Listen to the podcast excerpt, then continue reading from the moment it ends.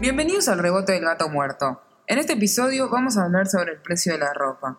¿Por qué está cada vez más cara en este país? ¿Será culpa del proteccionismo? ¿Del costo de insumos o de la falta de mano de obra? Está aumentando una tasa mayor que la inflación según el IPC.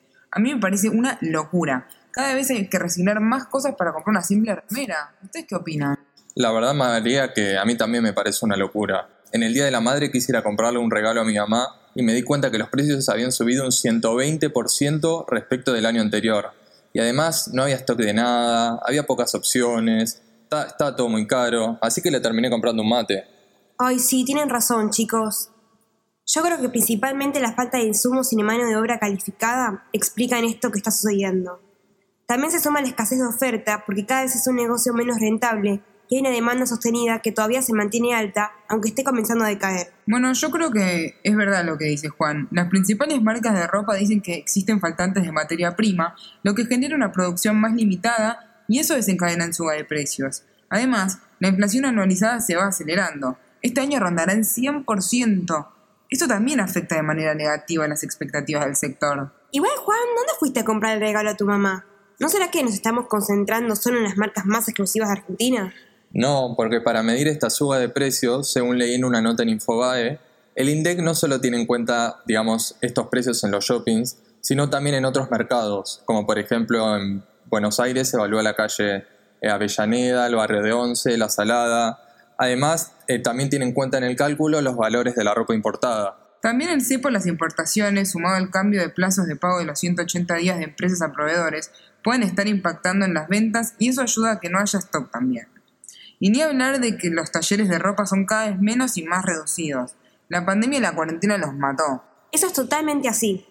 Hay que tener en cuenta que muchos empresarios de la industria dicen que hay una falta de mano de obra calificada para realizar tareas operativas por los problemas en el tipo de cambio. Esto hace que en los talleres se pida un nivel de aumento salarial muy alto, porque muchos trabajadores son extranjeros y no pueden mandar remesas en dólares a sus familias. No es rentable por el tipo de cambio. Sí, es terrible.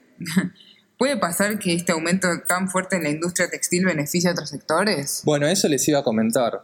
El otro día leí una nota en el diario El Cronista que decía que el principal regalo que se hacía antes para estas fechas como el Día de la Madre era la ropa, digamos.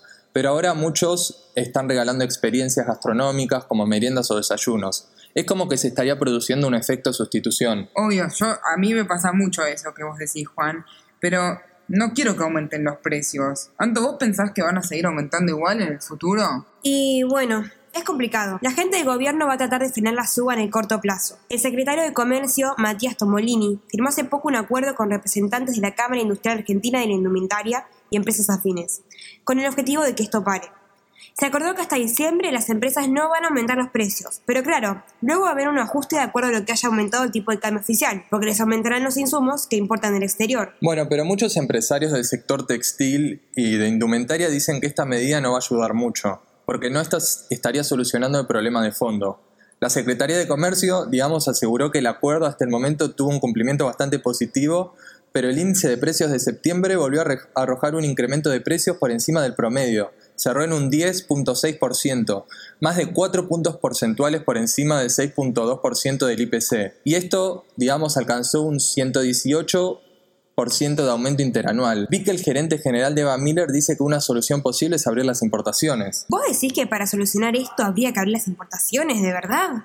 Bueno, yo creo que es una posible solución, Anto, porque la apertura de las importaciones impactaría en la materia prima y desde esta perspectiva no estaría mal.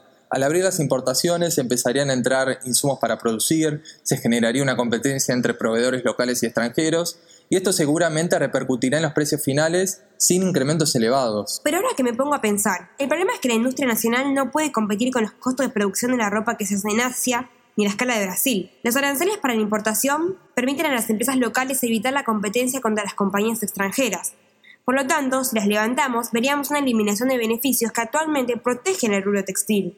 Bueno, está bien, pero que las empresas locales no compitan hacen que los productos que ofrecen sean cada vez de menor calidad y más caros. Nos están perjudicando a nosotros los consumidores. Ay, sí, sí, ni me digas. Es muy complicado este país. Igual también es cierto que además de discutir por qué la ropa está más cara, digamos, puede ser por el proteccionismo, los costos de insumo, falta mano de obra, todo más o menos lo que estuvimos hablando, podemos pensar por qué se encarece persistentemente. Hace unos días en Twitter se armó una discusión en donde el director de Mindy Economics calculó que hasta el 2019 la ropa se abarataba, pero desde entonces no para de subir. Esto la verdad me parece que es muy difícil de entender. Claro, tal cual.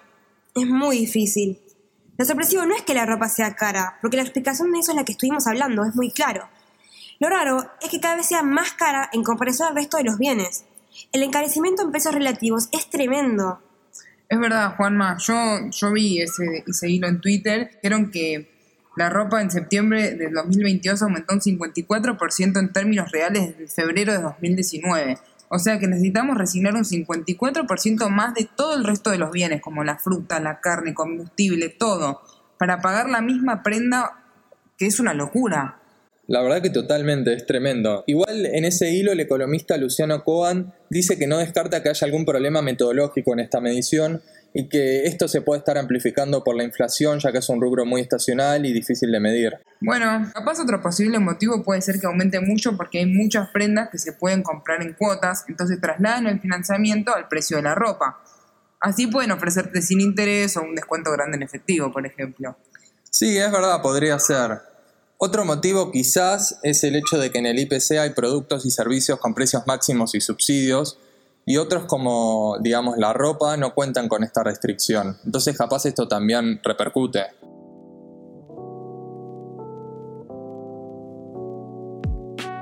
Bueno, ya sabemos por qué la ropa es cara en Argentina, que fue lo que venimos discutiendo, pero es menos claro por qué no para de encarecerse. Me parece que tenemos que seguir investigando para encontrar la hipótesis más apta.